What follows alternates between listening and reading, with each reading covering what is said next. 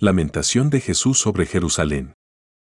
Cuando estuvo cerca y vio la ciudad, se puso a llorar por ella, diciendo, Si tú también hubieras comprendido en este día el mensaje de paz. Pero ahora está oculto a tus ojos. Vendrán días desastrosos para ti, en que tus enemigos te cercarán con empalizadas, te sitiarán y te atacarán por todas partes. Te arrasarán junto con tus hijos, que están dentro de ti, y no dejarán en ti piedra sobre piedra, porque no has sabido reconocer el tiempo en que fuiste visitada por Dios. Es palabra de Dios. Te alabamos, Señor. Reflexión. Sí. Tú conocieras en este día el mensaje de paz.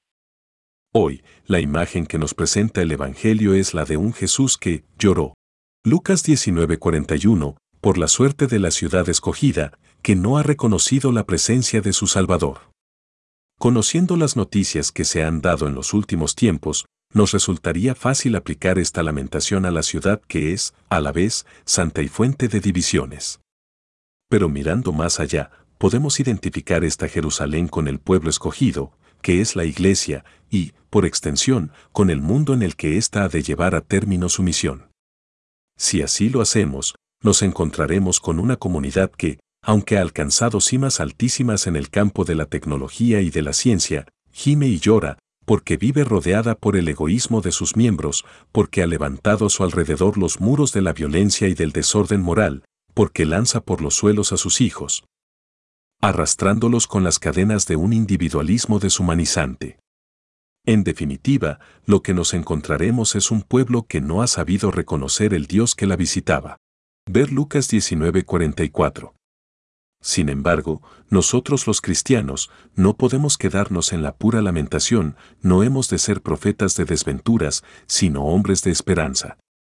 Conocemos el final de la historia, sabemos que Cristo ha hecho caer los muros y ha roto las cadenas. Las lágrimas que derrama en este Evangelio prefiguran la sangre con la cual nos ha salvado. De hecho, Jesús está presente en su iglesia, especialmente a través de aquellos más necesitados. Hemos de advertir esta presencia para entender la ternura que Cristo tiene por nosotros. Es tan excelso su amor, nos dice San Ambrosio, que Él se ha hecho pequeño y humilde para que lleguemos a ser grandes. Él se ha dejado atar entre pañales como un niño para que nosotros seamos liberados de los lazos del pecado. Él se ha dejado clavar en la cruz para que nosotros seamos contados entre las estrellas del cielo. Por eso, hemos de dar gracias a Dios, y descubrir presente en medio de nosotros a aquel que nos visita y nos redime. Pensamientos para el Evangelio de hoy. Me horrorizo de pensar en el peligro de que alguna vez, por falta de consideración o por estar absorto en cosas vanas, me olvide del amor de Dios y sea para Cristo causa de vergüenza y oprobio. San Basilio el Grande. El Dios verdadero sale a nuestro encuentro con la y desarmante mansedumbre del amor. Benedicto XVI. Cuando Jesús está a la vista de Jerusalén, llora sobre ella y expresa una vez más el deseo de su corazón. Si también tú conocieras en este día el mensaje de paz, pero ahora está oculto a tus ojos. Lucas 19,41-42. Catecismo de la Iglesia Católica, número 558.